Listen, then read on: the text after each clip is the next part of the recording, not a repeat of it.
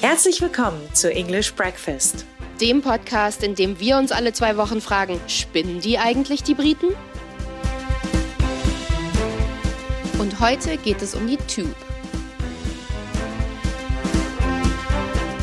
Die Briten sind ja tatsächlich ziemlich stolz auf die Tube, ähm, auch wenn man sich als Londoner generell eher darüber beschwert, warum das so ist. Dazu kommen wir später noch. Stolz sind sie, weil es die erste Dampf-U-Bahn der Welt war, als sie 1863 eröffnet wurde. Und die Linie, die damals eröffnet wurde, das war die Metropolitan Line. Und in den Tunneln fahren die U-Bahnen auch heute noch. Genau, und damals wurde die gebaut, weil versetzt euch mal zurück zu 1863, wie es da aussah in London. Überall auf den Straßen, Karren, Menschen, alles war blockiert, man konnte gar nicht mehr durch die Stadt kommen. Es war eigentlich gebaut worden, um den Verkehr ein bisschen flüssiger zu machen und das einfach den Menschen zu erleichtern, sich zu bewegen in der Stadt. Und im Jahr 1860 wurde dann der erste Versuch unternommen, dieses Problem eben zu lösen.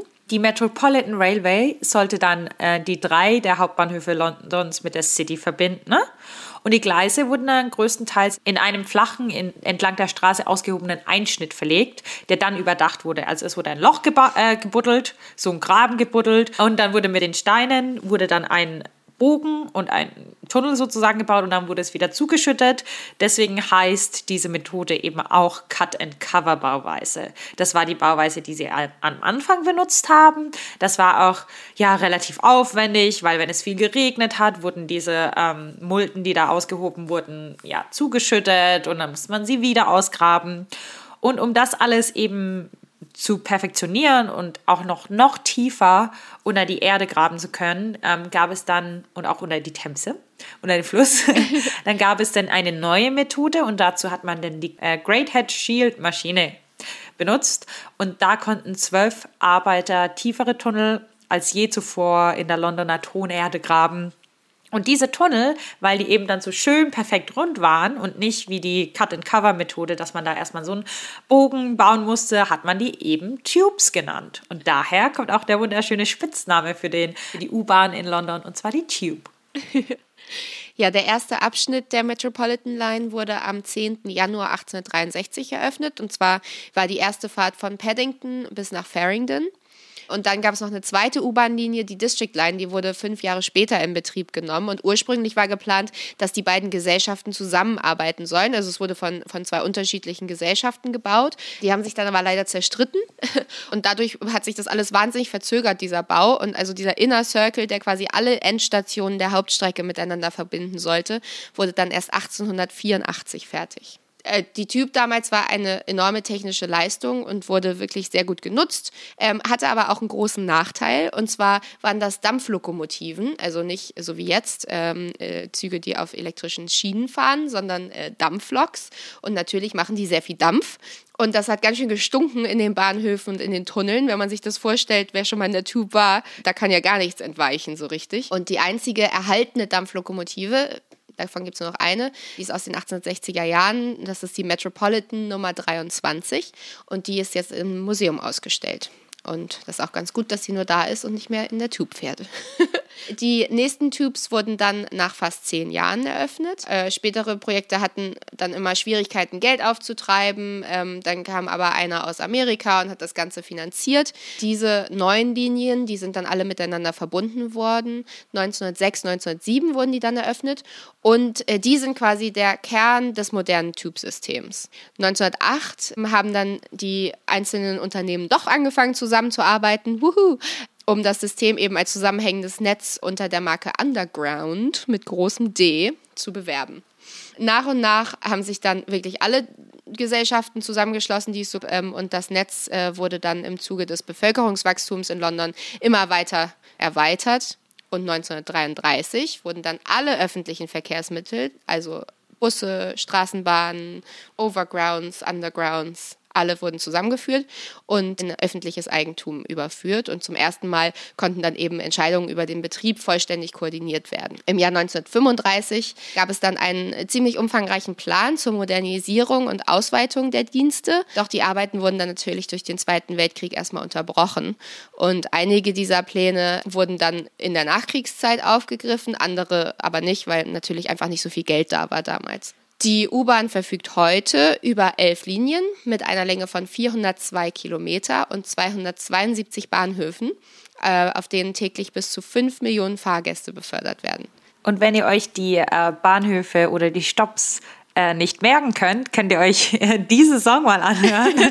Der Text besteht nur aus Underground-Linien und es ist sehr lustig. Es lohnt sich sehr, ja. Dagenham, Heathway, Elephant and Castle, Richmond, Sloane Square, Backcountry, Brixton, Barbican. Ähm, seit 2016 verkehren auch äh, verkehren auf einigen Linien auch Wochenendzüge und auch Nachtzüge, also die Night Tube. Ähm, Allerdings wurde die jetzt während Corona ausgesetzt und da gab es äh, wahnsinnige Kontroversen, weil sie halt vor allem für Frauen gemacht wurde die eben abends nach Hause müssen. Und äh, da gab es wirklich einige, die, die, also gab es, ich möchte fast sagen, Aufstände. Auf jeden Fall steht der äh, Bürgermeister von London wahnsinnig unter Druck deswegen, weil eben gesagt wird, das ist zu gefährlich, wir brauchen die Night Tube zurück. Zu den Spitzenzeiten sind mehr als 543 Züge im Einsatz, wobei auf der schnellsten Linie 40 Züge pro Stunde verkehren. Ja, du meintest äh, gerade schon, hattest ganz viele Fakten. Ähm, ich habe hier noch mal ein paar Quick-Fakten. Quick, Tube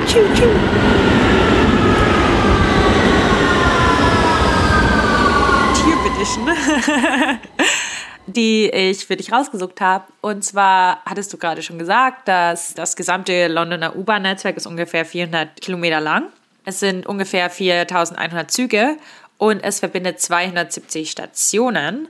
Aber hier kommt mein Aber rein, nur 45 Prozent dieser Kilometer sind auch unterirdisch. Ja, das ist echt krass, ne? Ähm, obwohl es Underground ja. heißt. Ein weiterer Fakt. Jeder Zug legt im Jahr etwa 114.500 Meilen zurück. Das sind ungefähr 184.000 Kilometer. Und das ist einfach das gleiche, wie als würde jeder Zug 4,6 Mal um die ganze Welt fahren. Und das finde ich schon ganz, ganz schön ein bisschen wild. Außerdem werden mehr als eine Milliarde Fahrten jedes Jahr unternommen, und zwar 1,3 Milliarden Fahrten mit der Londoner U-Bahn. Ähm, der am stärksten frequentierte Bahnhof des Netzes ist Waterloo.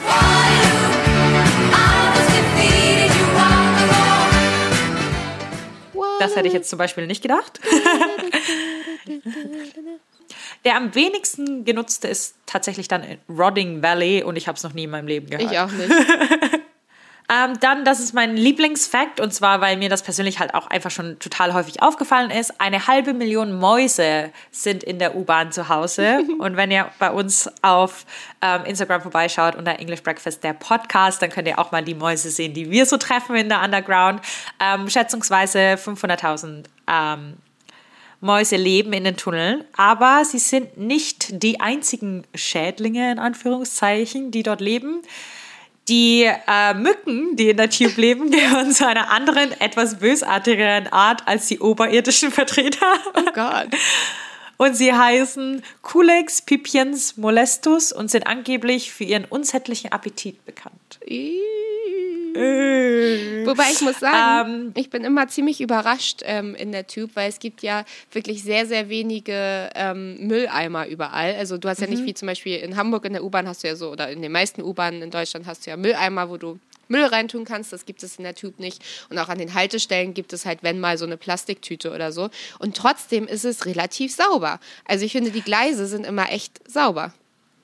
Ja, also du hast ja die, wie gesagt, du hattest ja als angesprochen diese Plastiktüten, die du mal hast ab und zu, wo du was reinschmeißen kannst. Aber das ist die Tube und ähm, die City of London haben ganz, ganz wenige Mülleimer, wenn ihr das auch mal merkt. Und das wurde nach den Anschlägen geändert, damit keine Bomben in die Mülleimer gelegt werden können. Ähm, zum Beispiel die Sitze der Piccadilly Line, die haben ja diese ähm, also es ist ja so Stoff und das ist ja so ein, so ein bestimmtes Muster da drauf. Aber sie sind alle gleich hässlich und alle haben den Grund, dass du auf diesen hässlichen Muster nicht sehen kannst, ja. wenn jemand sich darauf übergibt oder darauf pinkelt oder was draufkleckert oder so. Und die Piccadilly Line haben sie noch nie gewaschen. What? Ich dachte, also Nee, jetzt sind immer überall Schilder drin und so, oh, wir desinfizieren alle unsere Züge einmal am Tag. Ja, vielleicht die, die anderen Teile, aber die, die Sessel an sich. Vielleicht ein bisschen Febrés drauf und dann geht's schon. Ja. oh Gott, ich benutze nie die Piccadilly Line, von daher. Puh. Wir haben ja gerade gesprochen darüber, wer denn so alles äh, in der U-Bahn lebt. Angeblich leben da auch einige Geister, also Mythen zufolge. Und eins davon ist das schreiende Gespenst von der Farrington Station. Und ich war relativ häufig an der Farrington Station, als ich studiert habe, weil das neben meiner Uni war. Und ähm, ich habe es noch nie gesehen. Wir haben ja alle Geschichten von der U-Bahn das hat auch zur Folge einfach, dass wir sehr viel Zeit dort verbringen und wir verbringen noch nicht mal so viel Zeit, habe ich mir gedacht. Aber dann hat eben eine Studie herausgefunden, dass der durchschnittliche Londoner 11,5 Tage pro Jahr in der Tube verbringt. Das finde ich echt schlimm. Die schnellsten Züge fahren mit einer Geschwindigkeit von 60 Meilen pro Stunde.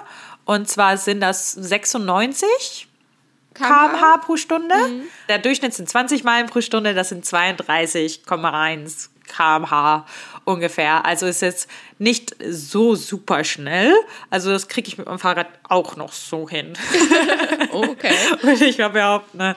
Die tiefste Station liegt 200 Fuß unter der Erde. Das sind 60,96 Meter, ähm, die sie unter der Erde liegt. Und das ist Hampstead. Ja, okay. An der Northern Line, die sich etwa eben diese 200 Fuß unter dem Straßenniveau befindet. Und es gibt natürlich auch einen Aufzug aber auch eine Notwendeltreppe, die mehr als 320 Stufen für den Notfall hat. Diese Wendeltreppen, die sind nicht ohne, selbst wenn du nur eine kurze nimmst, die wird irgendwann richtig schwindlig. Ja, ja vor allem die sind so eng ge gefasst. Ja. Also es ist richtig so, ich bin schon ein paar Mal fast gestolpert. Und die erste Rolltreppe, die gebaut wurde, war ein kläglicher Fehlschlag. Die wurde 1907 gebaut an der Holloway Road und das war eine Spiralrolltreppe. Die wollten diese Spiraltreppen mit Rolltreppen ersetzen und das ging überhaupt nicht. Die war ein Tag lang, haben die die getestet, auch überhaupt nicht für die Öffentlichkeit zuständig und jetzt steht sie im Londoner ähm, Verkehrsmuseum im Depot und man kann nur ein paar Mal im Jahr da reingucken. Also das war einfach ein Fehlschlag und sie haben sich dann für die klassischen Rolltreppen entschieden. Die längste Rolltreppe ist fast 60 Meter lang. Ich frage dich mal, wo glaubst du ist die längste Rolltreppe und welche Linie? Du kriegst Punkt für jeweils. Oh, das habe ich gerade noch gelesen. Ähm, also, ich glaube, es ist auf der Northern Line und es ja. ist Angel Station. Ja. Yes!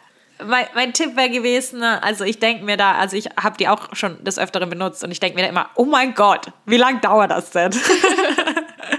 und jedes Mal, wenn man denkt, oh, ich will mir ein bisschen Zeit sparen und will die Rolltreppe hochlaufen, ab der Hälfte bin ich einfach komplett fertig. Ja. Also da kann ich nicht mehr, da muss ich mich irgendwo, und dann, wenn es voll ist, kann ich mich nicht mehr hinstellen, dann muss ich es durchziehen. Und die Tube oder auch die Tunnel der Underground hatten eben auch noch eine Zweitfunktion während des Zweiten Weltkriegs. Du hattest es vorhin schon mal angesprochen. Und ähm, während des Londoner Blitzes, also während ähm, des deutschen Bombenangriffs auf die britische Hauptstadt im September 1939, wurden die U-Bahnhöfe als Luftschutzbunker benutzt. Äh, eigentlich sollte das verboten sein. Also es wurde verboten für die äh, Bewohner, das da, also für die Bewohner Londons, das als Luftschutzbunker zu benutzen, weil die, äh, weil die Lon Londoner Regierung gemeint hat, nee, nee, nee, das ist Transportmittel, ihr könnt da nicht rein. Aber die sind das einfach in dem Sinne umgangen, dass sie sich alle Fahrkarten gekauft haben. Sehr gut. um, um dann dort ähm, äh, ja, Schutz zu finden. Ne? Fast so wichtig wie die Erfindung der Underground ist auch die Erfindung der Karte, der Londoner Map. Und wenn ihr euch die mal angeguckt habt, die ist nicht so wirklich geografisch mit dem vereinbart, wie die Karte eben ausschaut. Also irgendwie repräsentiert die nicht die Wirklichkeit. Und das ähm, ist Harry Beck zu verschulden, ne? der 1933 erkannt hatte, dass die Karten, die es bis dahin gab, die total geografisch richtig waren. Also es hat sich alles wiedergespiegelt, was über der Erde war im Vergleich zu unter der Erde und das war total konfus. Es war alles in, ganz viele Kurven und keiner konnte es lesen. Leute haben sich verirrt, sie wussten nicht, wo sie hin müssen. Es war einfach viel zu viel. Und er hat erkannt, dass die Leute, die den Underground benutzen, nicht wissen wollen, was Overground passiert. Ja. Also die wollen einfach nur wissen, welche Station gehe ich rein, welche Station gehe ich raus und welche Stationen sind dazwischen, wo muss ich umsteigen. Und deswegen hat er die, Map, die Tube Map, so wie wir die jetzt kennen, erfunden. Und es gibt nur drei Richtungen, in denen die Linien gehen. Es gibt horizontal, vertikal und 45 Grad Winkel. Alle ähm, Stops sind in der gleichen Entfernung ja aufgezeichnet, obwohl die ja nicht in der gleichen Entfernung sind. Ja. Und äh, jede Linie und jeder Stopp auf dieser Linie hat eine eigene Farbe. Also die Central Line hat zum Beispiel ähm, rote Farbe, Victoria Line hat blaue Farbe, Northern Line hat schwarze Farbe, damit man dann immer weiß, wo man hin muss. Und dann sieht man auch an den Stops, welche Linien durchfahren. Ja. Und so hat er das komplett vereinfacht. Und zwar war der ein technischer Zeichner und hat sich von einem elektronischen Leiterplan inspirieren lassen. Also wo man eigentlich so diesen, das kennt man vielleicht noch aus dem Unterricht oder so, wenn man mal gelernt hat, wie ähm, Energie und Elektrizität, ja, Ah. genau, wie man das verbindet. Und das ist ja alles so akkurat, wenn man das aufzeichnet. Und ähm, davon hat er sich inspirieren lassen. Und ähm, das hat nicht nur total geholfen für die Londoner, sich äh, zurechtzufinden in ihrer Stadt, sondern ganz, ganz viele ähm, Subway-Underground-Systeme auf der ganzen Welt haben sich daran orientiert. Also zum Beispiel auch der Berliner Plan in Paris, in Tokio, ähm, in Washington DC, in Sao Paulo, in Sydney. Also alles, was eine sehr komplizierte Geografie hat ähm, und hat dann d- mit Hilfe des Plans ähm, von Harry Beck es geschafft, eine ganz einfache Geometrie für ihren U-Bahn-Plan zu finden. Und das finde ich sehr schön. Ja. Ja, da waren äh, die Briten Vorreiter auf jeden Fall. Ja. Du hast schon eben ein paar Lines aufgezählt. Ich dachte, ich, ich frage dich mal, welche Linien gibt es denn alle? Es gibt ja elf. Okay. Oh Gott, das ist so schwer. Okay, ich fange mal an. Also ich fange an ähm, Central, Northern, Victoria, Hammersmith and City, Bakerloo, Circle and District. Sind die die gleichen? Oder sind die zwei? Ähm, es sind zwei. Circle Line, District Line. Zählt Overground auch dazu? Ja. Overground, DLR. Oh mein Gott, welche habe ich vergessen? Die, mit der du noch nie gefahren bist. Jubilee? Oh, ja, die auch. Und Äh, noch eine. Elizabeth Line? Ist die schon eine? Nee, die kommt erst noch. Okay. Die, wo die ähm, Kissen nie gewaschen wurden. Ah, Piccadilly. Ja. Okay, ja, hab's geschafft. So, ähm, die Bakerloo, das ist ja die äh, braune Linie. Ja. Die habe ich mir mal rausgepickt, weil da gibt es nämlich ein Gerücht drüber.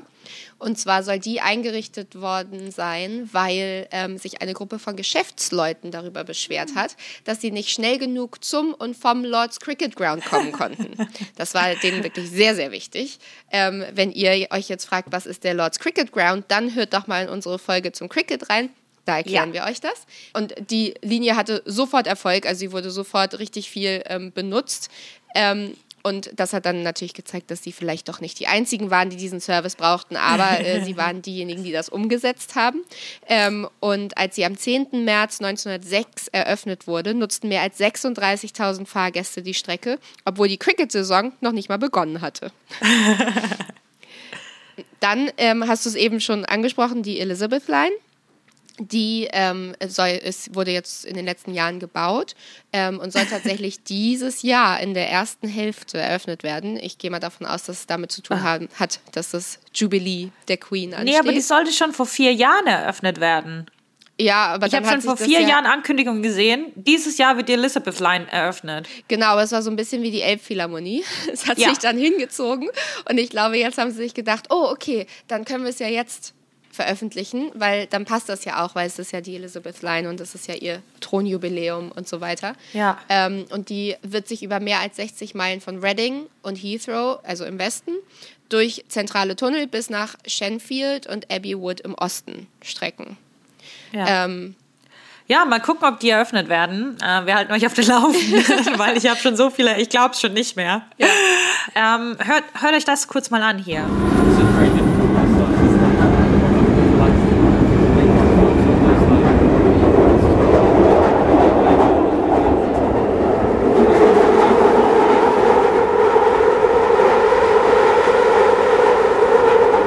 Ja, also warum ist die Tube so laut?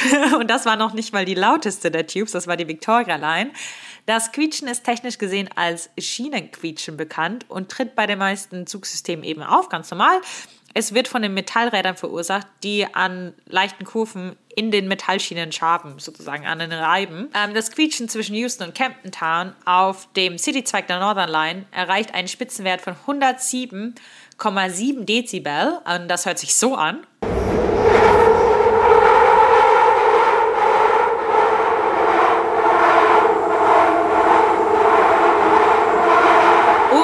Das ist etwa so laut, als würde man relativ nah an einem startenden Düsenflugzeug stehen. es ist so krass.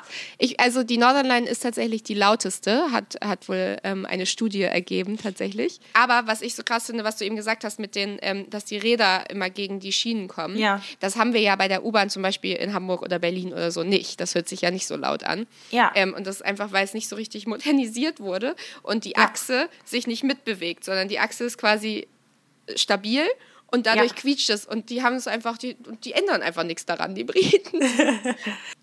Hm. Wir hatten ja am Anfang gesagt, äh, dass sich viele Londoner über die Tube beschweren. Und ein Grund ist, weil sie so laut ist, ein anderer ist, weil sie so teuer ist. Und ähm, ein dritter ist, weil es wahnsinnig warm ist. Und wenn es dann so super voll ist, dann ist es wirklich ähm, kaum zu ertragen, besonders im Winter. Wenn du eine dicke Jacke anhast und in die Tube kommst und es sind irgendwie 30.000 Grad da unten. Ähm, und wir haben uns gefragt, warum ist es denn überhaupt so warm? Das ist doch eigentlich komisch, es liegt doch unter der Erde. Und tatsächlich ähm, war es früher so, ähm, als die Typ gerade noch neu war, da war es wirklich richtig schön kühl da unten. Ähm, so um die 14 Grad. Und es hieß sogar, dass manche runtergegangen sind, um mal einfach eine Atempause von der Sommerhitze zu haben. So, um mal, oh, ja. ein bisschen kühl, ne? weiter unten. So wie wenn man in eine Höhle geht, dann ist es ja, je tiefer man geht, ist es ja, ja auch ähm, kälter. Aber der Ton, der eben verbaut wird und, und das Kreide, die Kreidefelsen sozusagen, die benutzt wurden, um diese Tunnel zu bauen, ähm, die sind auch sehr gute Wärmeisolatoren, äh, was bedeutet, dass sie eben die ganze Menge speichern. Und mit der steigenden Zahl der Züge, die die Tunnel befahren, äh, steigt dann eben auch die Temperatur über die Jahre. Das heißt, es wird immer schön, immer wärmer. Dass die durchschnittliche Temperatur in den Tunneln heute zwischen 20 und 25 Grad liegt. Das bedeutet, im Sommer ist es in London draußen richtig warm und unten ist es nochmal wärmer, weil einfach sich alles dort zusammensammelt. Ähm, die Wärme stammt generell aus verschiedenen Quellen. Also die Hälfte davon äh, liegt an den Bremsen. Ähm, ne? Also wie beim Auto, wenn ja. man bremst, Reibung, Wärme, Ne? Das kann man sich, glaube ich, erklären. Und im Zentrum Londons sind eben viele U-Bahnhöfe äh, nur so kurz voneinander entfernt, dass immer wieder quasi die Typ bremsen muss und dadurch wird immer wieder neu Wärme erzeugt. Und wenn man dies zu den isolierenden Tunneln hinzufügt, ist es, als würde man jemanden mit Fieber in eine Winterdecke einwickeln, viel schwitzen und wenig Ruhe. uh, ich weiß, ach, das ist so Flashbacks. Also, um das euch mal zu erklären, im Sommer schwitzt man eh schon, weil die Luft ja sowieso steht. Du kommst dann da rein und du läufst gegen eine Wand und dann denkst du dir, während du in der U-Bahn fährst, lass mal Fenster aufmachen. Vielleicht kommt dann ein bisschen kühler Wind rein, dann machst du die Fenster auf und der Wind, der reinkommt, ist heißer als ja. die Luft in der U-Bahn. Also, da, es ist so krass. Und im Winter ist es draußen bitterkalt. Du ziehst dich richtig dick an mit deiner Jacke, Schal, Mütze, Handschuhe, gehst in die U-Bahn und stehst da drin und dann äh, fühlst du so diese ein, diesen einen kleinen Schweißtropfen, der dir ganz langsam den Rücken runterläuft. So, jetzt wisst ihr, was wir hier machen, wenn wir U-Bahn fahren. Schwitzen. Schwitzen. Jedes einzelne Mal. Sparen wir uns das Geld für die Sauna. Ist auch nicht schlecht. Ja, ist doch super. Du bist ja sonst die Quiz-Tante von uns. Ich habe aber jetzt mal ein kleines Quiz für dich vorbereitet. Hast du auch einen Jingle? Nein, aber ich habe gedacht, ähm, Achtung, das ist das Tube-Quiz.